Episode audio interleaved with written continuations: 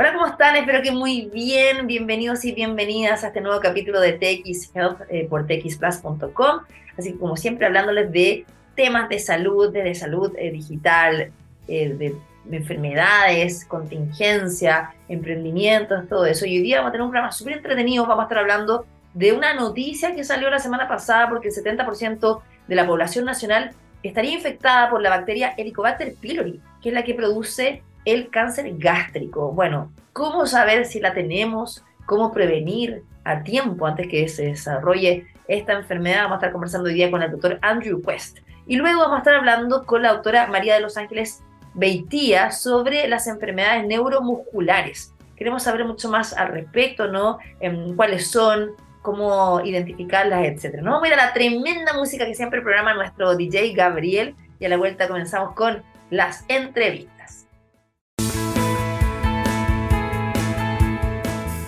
Bueno, ya estamos de vuelta aquí en eh, TX Health después de escuchar buena música como siempre. Y hoy día queremos hablar de un tema que es muy importante, que además fue noticia hace unos días atrás, porque el 70% de la población chilena estaría infectada con la bacteria Helicobacter pylori, que es el mayor factor de riesgo de desarrollar un cáncer gástrico. Bueno, esto es muy importante entenderlo porque es una enfermedad que provoca más de 3.000 muertes al año en nuestro país y hoy día queremos saber más al respecto, cómo eh, prevenir, qué exámenes hay que hacerse, cuántos años puede estar la bacteria hasta que desarrolla la enfermedad, cómo nos contagiamos. Bueno, hoy día tenemos un gran entrevistado, está con nosotros el doctor Andrew Quest, director del Centro de Estudios en Ejercicio, Metabolismo y Cáncer de la Universidad de Chile. ¿Cómo está, doctor? Bienvenido. Ya, gracias, Andrea, por la invitación.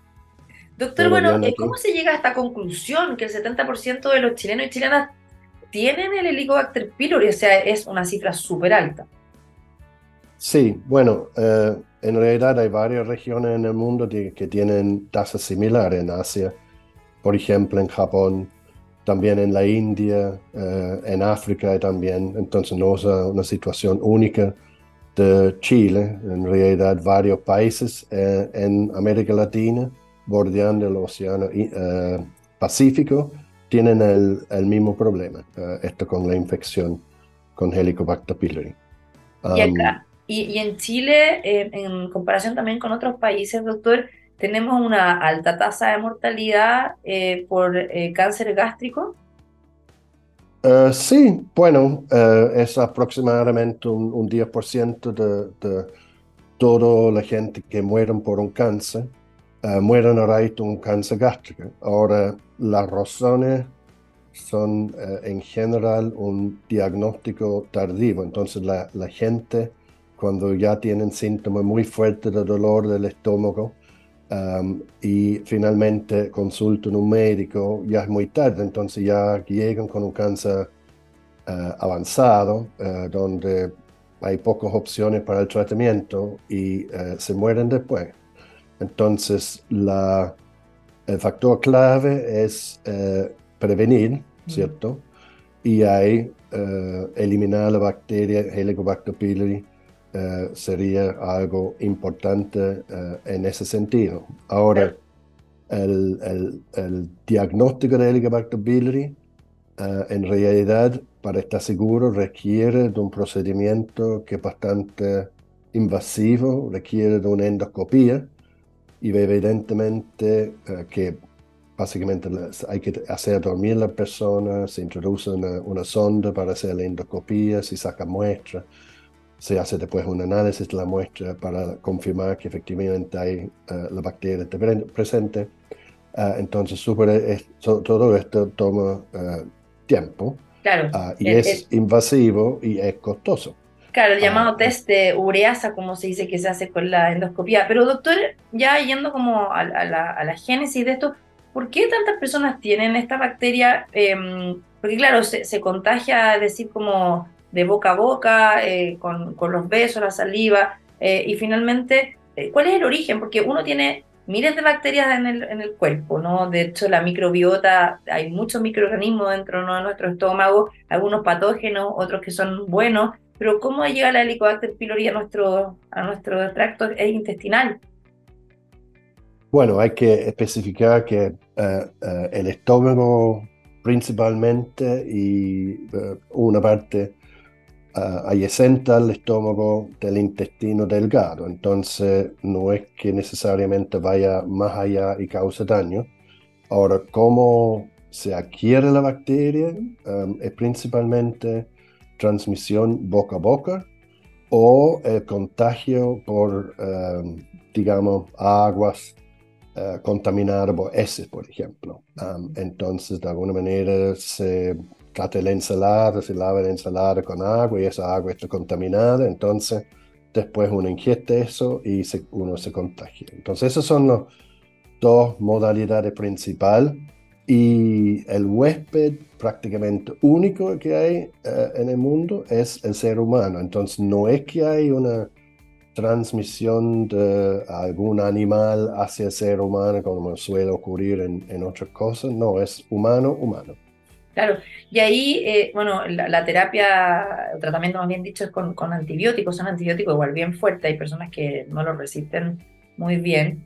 Y le quería preguntar, doctor, por ejemplo, no sé, si yo tengo una pareja, ¿no? Eh, la idea, lo ideal es que yo y esa otra persona se hagan el tratamiento, o sea, es como que se deduce que también tendría Helicobacter pylori o siempre hay que hacerse la endoscopía para confirmar.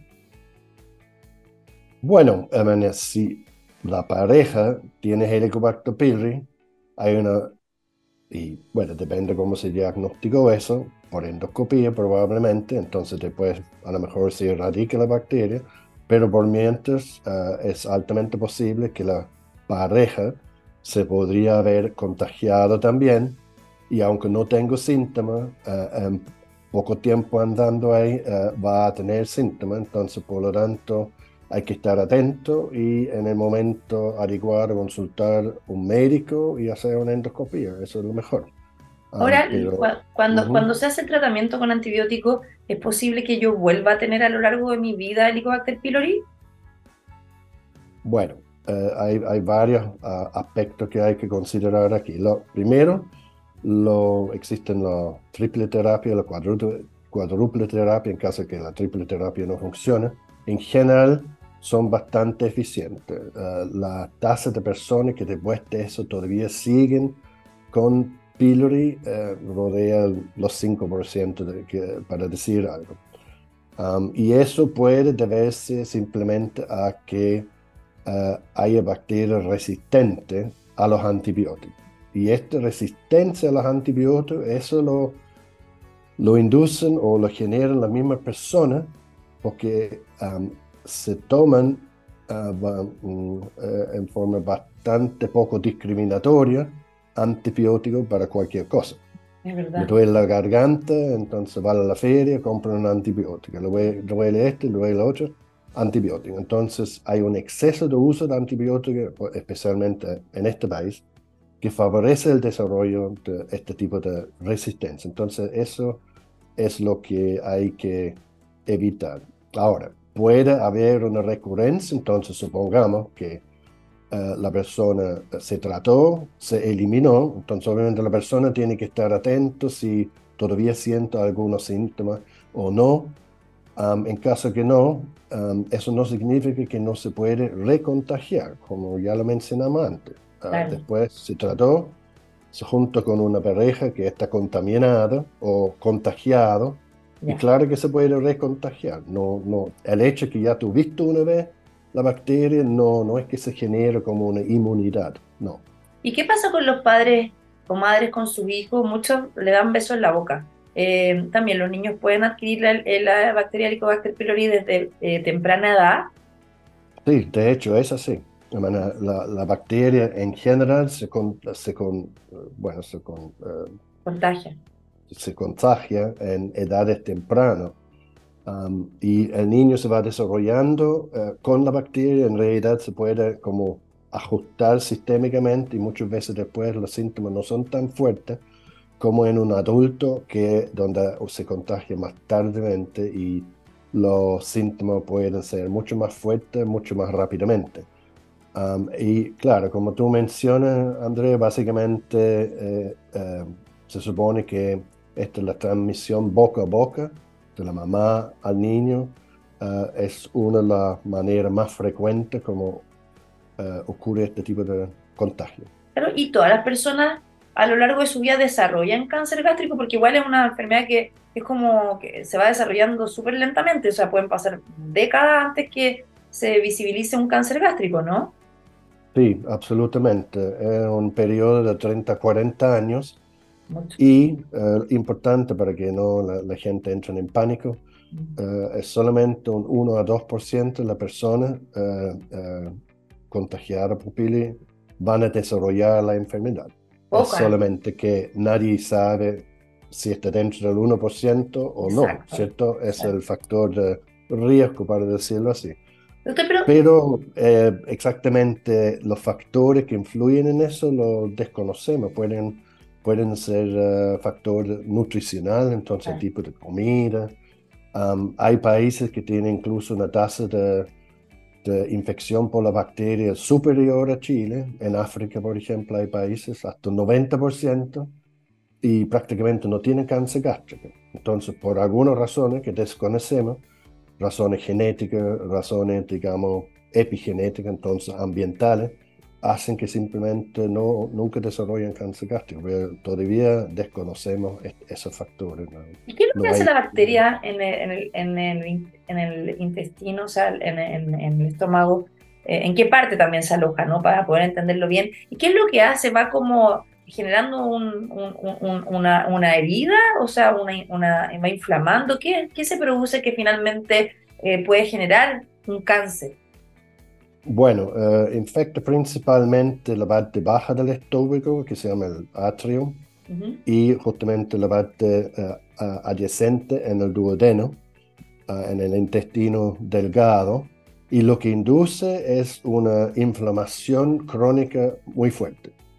Entonces, esta inflamación llega a dañar el epitelio, y eh, también después, uh, si, una inflamación en general es un proceso que eh, en el cuerpo se desarrolla para cuando tenemos una herida, ¿no? y para, en tiempo corto es un proceso beneficioso. Sin embargo, si se alarga mucho tiempo, empieza a hacer daño y eso es lo que pasa con el Helicobacter pylori. Es una infección y causa permanentemente inflamación. Y eso es malo. Entonces, daño del tejido estomacal. Incluso estamos aprendiendo hoy en día con las eh, investigaciones más recientes que puede tener efectos, lo que llamamos sistémico. Entonces, extragástrico. fuera del estómago puede tener efecto en el corazón, en el cerebro, etcétera. ¿Y, eso lo hace...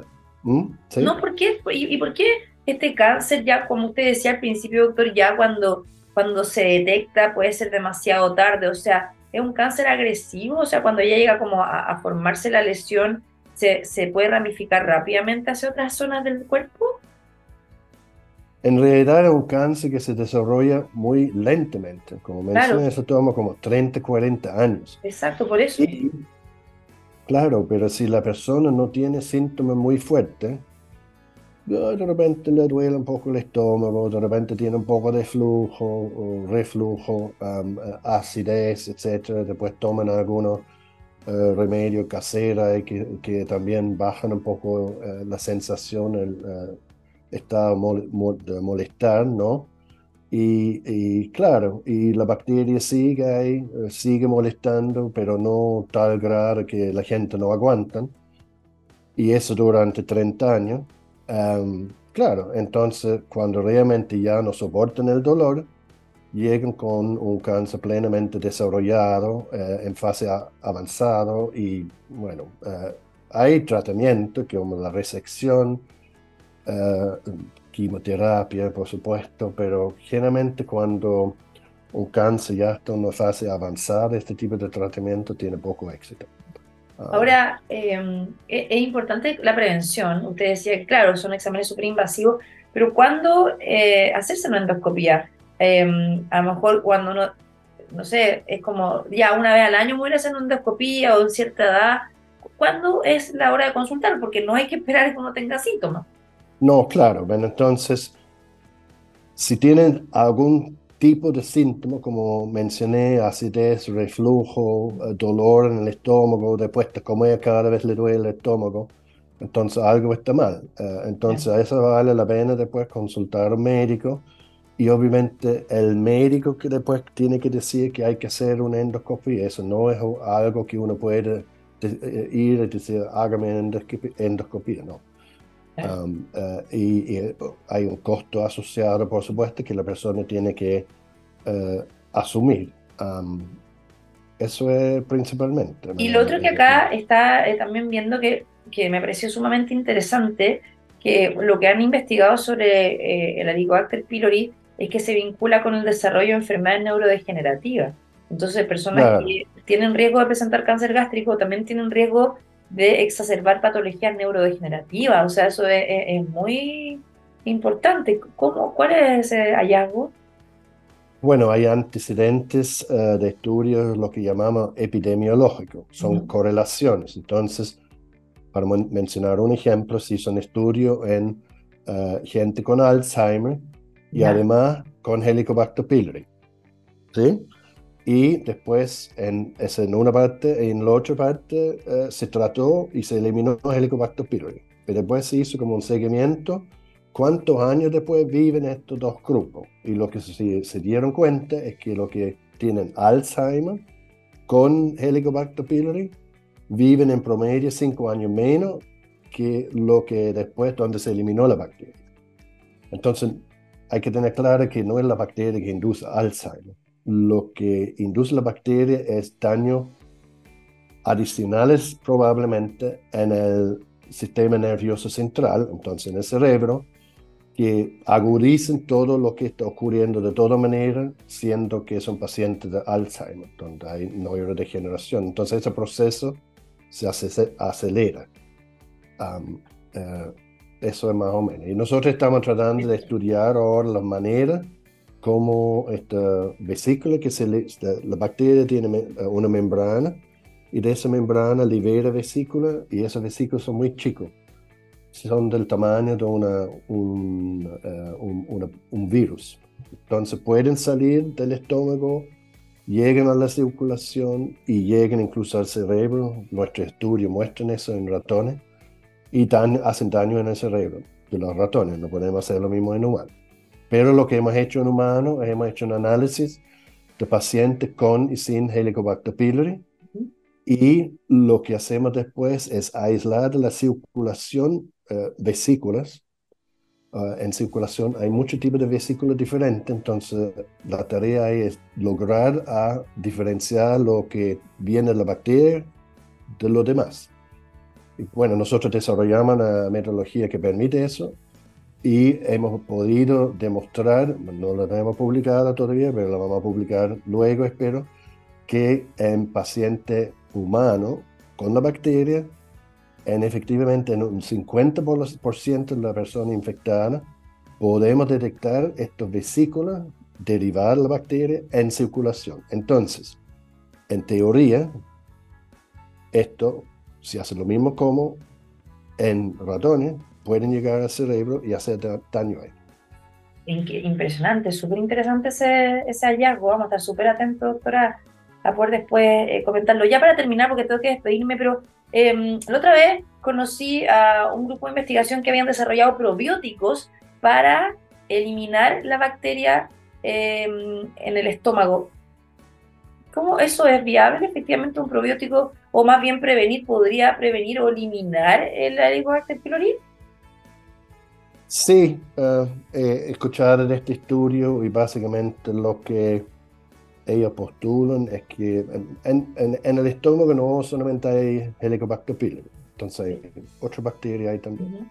Entonces la idea es que si uno aumenta la, otro tipo de población, que son generalmente lactobacillus, eso es lo que hay en los probióticos, ellos como lo que se mostró es como que pueden desplazar Helicobacter pylori. Entonces no se puede alojar, hacen que no se puede alojar. Entonces, claro, eso, pensando en eso, funcionaría mejor como una medida de prevención.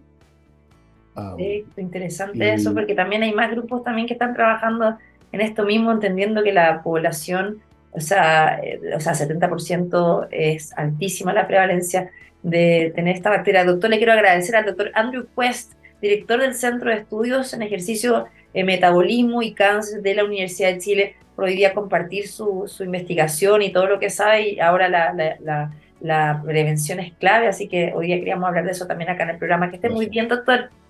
Ya, Andrea, gracias por la invitación. Cuídense, chao. Chao. Nos vamos a la música ahora y a la vuelta vamos a estar conversando con la doctora María de Los Ángeles Beitía sobre enfermedades neuromusculares. Así que quédense con nosotros y ya volvemos con más.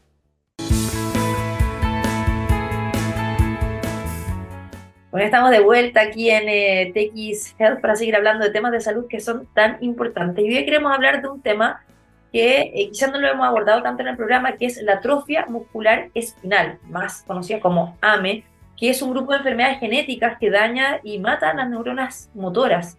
Eh, y las neuronas motoras son un tipo de célula nerviosa de la médula espinal y la parte inferior del cerebro que controlan el movimiento, por ejemplo, de los brazos, de las piernas, de la cara, el pecho, garganta y lengua. Eh, ¿Cuáles son los tipos, por ejemplo, de atrofia espinal? ¿Cuáles son los síntomas? Eh, ¿A qué personas podría suceder el, el, desarrollo de esta enfermedad? Hoy día queremos hablar con la doctora María de Los Ángeles Beitía. Ella es especialista en enfermedades neuromusculares de la clínica UC y está con nosotros para conversar al respecto. ¿Cómo está, doctora? Bienvenida.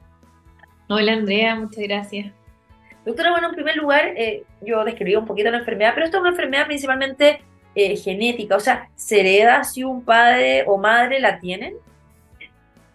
A ver, esta es una enfermedad genética, pero es recesiva. Entonces, eso quiere decir que yo necesito eh, mis dos copias del gen alterado. ¿ya? Todos recibimos información de nuestro papá, de nuestra mamá, eh, y en este caso necesito que los dos padres sean portadores, eso ocurre generalmente, eh, y que en el niño se manifieste, pero los papás eran portadores sanos generalmente. Hay algunos que de repente podrían no ser portadores, pero son, la mayoría de las veces los, ambos padres son portadores. ¿Y esto cómo se puede saber? O sea, eh, cuando uno tiene una guagua, ¿no? Yo tengo dos, o sea, a uno le hacen un montón de test, a uno y a y a la guaguita, o sea, eh, ¿se puede saber en ese momento en la clínica si es que mi hijo tiene esta enfermedad? A ver, en general hoy día en Chile lo hacemos cuando los pacientes tienen síntomas. Que ah, podemos hablar un poquito de eso después. Eh, se está tratando de hacer que los familiares de, pacientes que tienen atrofia muscular espinal ojalá vean si son portadores y se pueden hacer el test los familiares eh, para disminuir el riesgo, para que sepan si pueden tener riesgo de tener eh, una guaguita con la enfermedad. Pero en general no lo hacemos de rutina.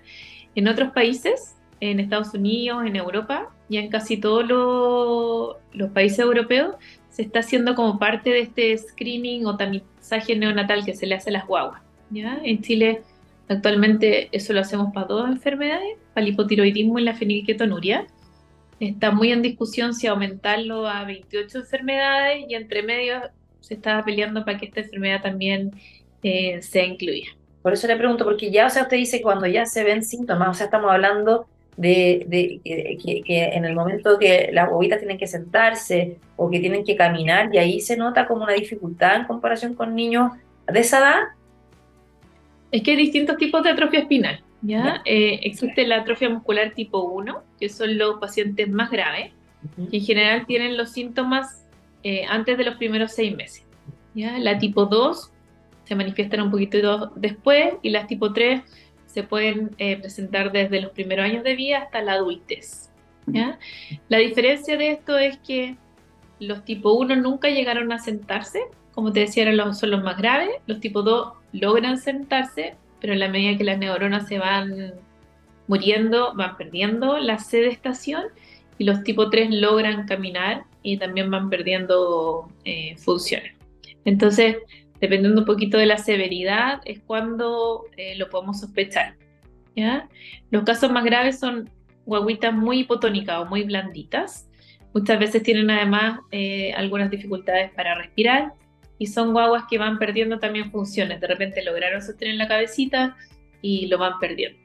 Eh, y, también que... Es, como, es como cuando ya tienen síntomas, eso quiere decir que ya se murieron algunas neuronas. Claro, pero en los casos más graves, o sea, también me imagino que pueden tener problemas como para respirar, para, para tragar. Sí, o sea, las neuronas que se van muriendo, que son las neuronas de, que tú decías que estaban en la médula espinal, tienen funciones tanto como para movernos de las extremidades, pero también para, para respirar, de la musculatura respiratoria y también para tragar.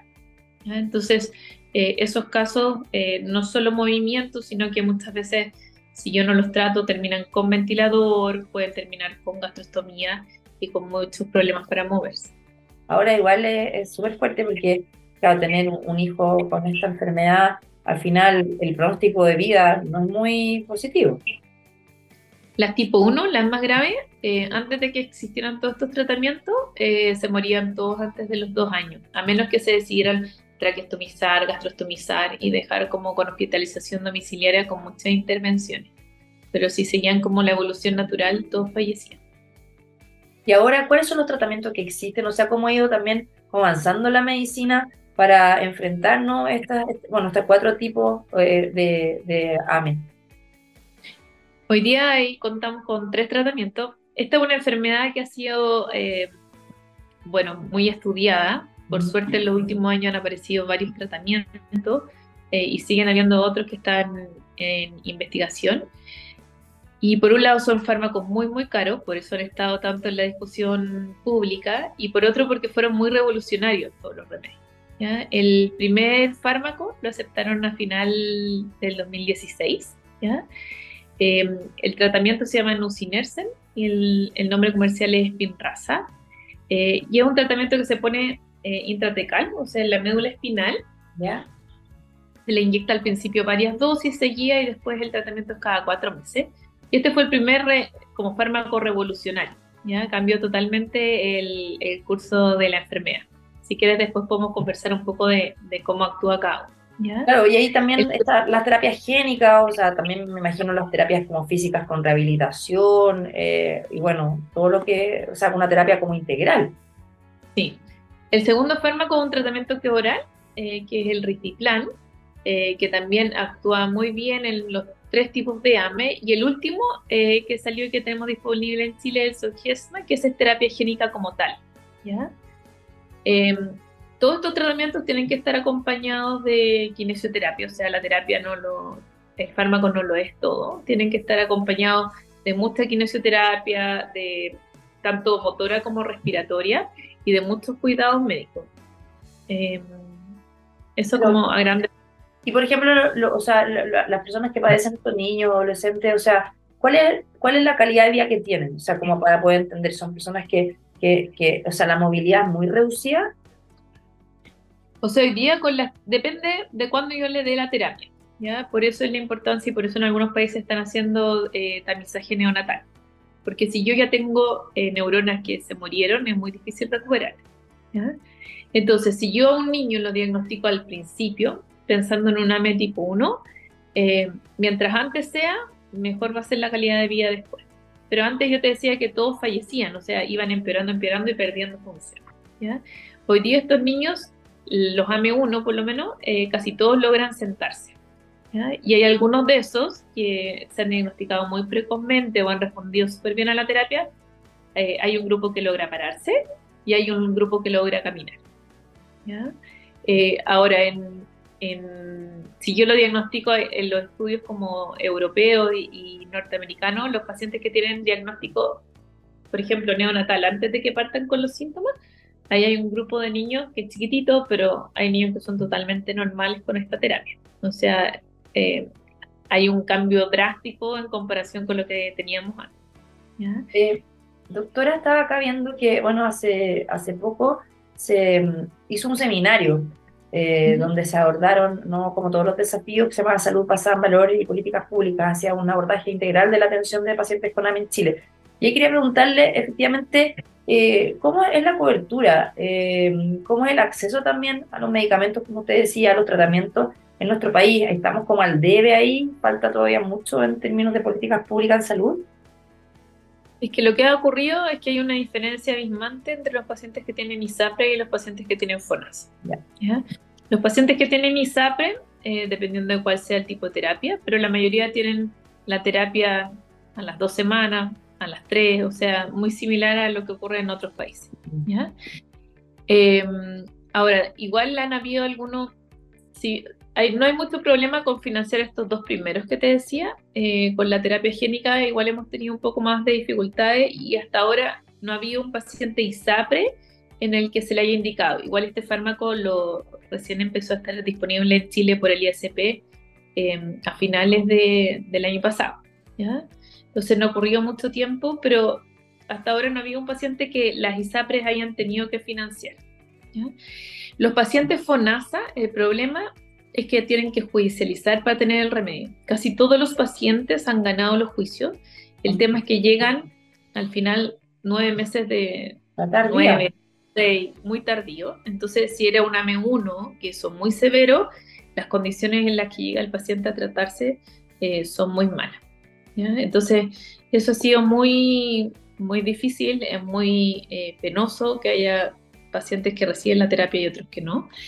Eh, se han hecho harto, eh, se ha buscado harto el apoyo del Estado y recién, hace un mes más o menos, se financió la primera terapia higiénica así financiada realmente por el Estado. Y los otros, el Estado al, final ha terminado financiándolo, pero como te comentaba, es con, con judicialización. Claro, doctora, y ahí em, que a veces los medicamentos son de verdad, este, es, ilusorio lo caro y el acceso que hay es súper poco. Pero ¿cuál es la, prevalencia que hay en Chile de pacientes AME? O sea, deberíamos tener, pero no tenemos así un estudio chileno, pero es uno en 6.000 recién nacidos a uno en 10.000. Ya, perfecto. Eh, así eso más o menos será el diagnóstico de unos 10 pacientes al año, más o menos. Claro, y ahí lo que le quería preguntar, como volviendo un poco al, origen, ¿por, qué es lo que pasa que, que, se van muriendo las neuronas motoras? O sea, ¿qué, qué, sucede eh, que, finalmente desencadena en, este problema? ¿no? En, a ver, ¿qué es, lo que, ¿qué es lo que ocurre? Nosotros tenemos una proteína, ¿ya? Em, que lo que hace es que estas motoneuronas sobrevivan. Entonces, si esa proteína no está, las motoneuronas se mueren. Entonces, todos los pacientes tienen esta mutación que te decía, tienen que tener los dos genes alterados em, de este gen para que ellos no fabriquen esta proteína. Ese gen se llama SMN1. Y es el gen que se pone con la terapia génica. O sea, es un gen chiquitito y lo que se hace es introducir a través de un virus eh, el gen que falta, que se incorpore en el cuerpo y se empiece como a reproducir. Eh, como esta es una función tan importante, eh, existe un poquitito más allá en el mismo cromosoma otro gen que es muy parecido, que se llama SMN2, ¿ya? que también fabrica la proteína, pero fabrica mucho menos proteína. Entonces, hay algunos pacientes que tienen todos los pacientes con atrofia espinal no tienen este el primero, el gen SMN1, pero dependiendo de cuántas copias tengan del gen SMN2, es qué tan grave es la enfermedad. Entonces los pacientes tipo 1 en general tienen dos copias y fabrican poquitita proteína. En cambio los, tipo 2, tipo 10 tienen tres copias, cuatro copias, hasta cinco copias. Entonces por eso eh, los pacientes que son menos severos tienen un poquitito de proteína, pero no tan efectiva como si las personas que tenemos el gen SMN1, bueno. Ahora, por ejemplo, si ya eh, yo con mi pareja tengo hijos y me doy cuenta, ¿no? Ya cuando nace que, tenemos este gen ambos, o sea, ya esa pareja no puede tener más hijos, lo más seguro es que el segundo hijo también salga con, con AME. O sea, las probabilidades son de un 25% que vuelva a salir con, con AME. Lo que uno hace es, le hace el estudio genético a los papás y se le hace lo que uno llama consejo genético, porque uno no, no puede decir no pueden tener hijos, es una decisión de, la pareja. ¿ya? Ahora, el, si es el 25% es muy alto o no es muy alto, va a depender un poco de cada pareja y de cuánto quiera tener otro hijo. Igual existe hoy día también, eh, se podría hacer in vitro si uno quisiera y hacer test genético también eh, a ese embrión. Entonces, eso es una posibilidad también en Chile para las familias que tienen pacientes con atrofia muscular espinal. Perfecto. Doctora, las personas que nos están viendo, escuchando, eh, que a lo mejor están viviendo una situación así, bueno, está la Corporación Familias Atrofia Muscular Espinal Chile, ¿no? Em, sí. ¿Se pueden acercar a ella? Sí, la fundación eh, acoge a todos los pacientes con todos los tipos de atrofia muscular espinal. Y es una asociación bien activa, eh, los apoya en la judicialización de los pacientes con ASA, eh, los apoya a veces con ventilador y están buscando siempre otras alternativas de kinesiólogo, evaluación respiratoria y otras cosas. Qué tremendo eso la diferencia, el acceso. Finalmente también depende de, cómo pueda prolongarse o no la vida de, los pacientes, pues sea hijo, hija, o sea, no se pone en lugar de esa familia, es súper complejo, pero bueno, para esto pueda ir cambiando. Doctora, le quiero agradecer, de verdad, súper interesante estar hoy día conversando, conocer más de, AME con la doctora María de los Ángeles Beitía, neuróloga pediátrica de la clínica UC, eh, Cristus, también especialista en enfermedades neuromusculares pediátricas. Doctora, que esté súper bien, gracias por estar con nosotros en TX Health. Gracias, hasta luego. Gracias mucho, chao. Chao, gracias por la invitación. Bueno, después de esta entrevista nos despedimos. Gracias por la sintonía, gracias por escucharnos. Por favor, recuerden que pueden repetir el programa en txplus.com. Estamos en Spotify, en SoundCloud. Llegamos a muchos países. Los dejo con la mejor programación, con los mejores conductores y conductoras para que sigan informándose y educándose de estos temas. Que estén muy bien. Chao, chao. Nos vemos en un próximo capítulo.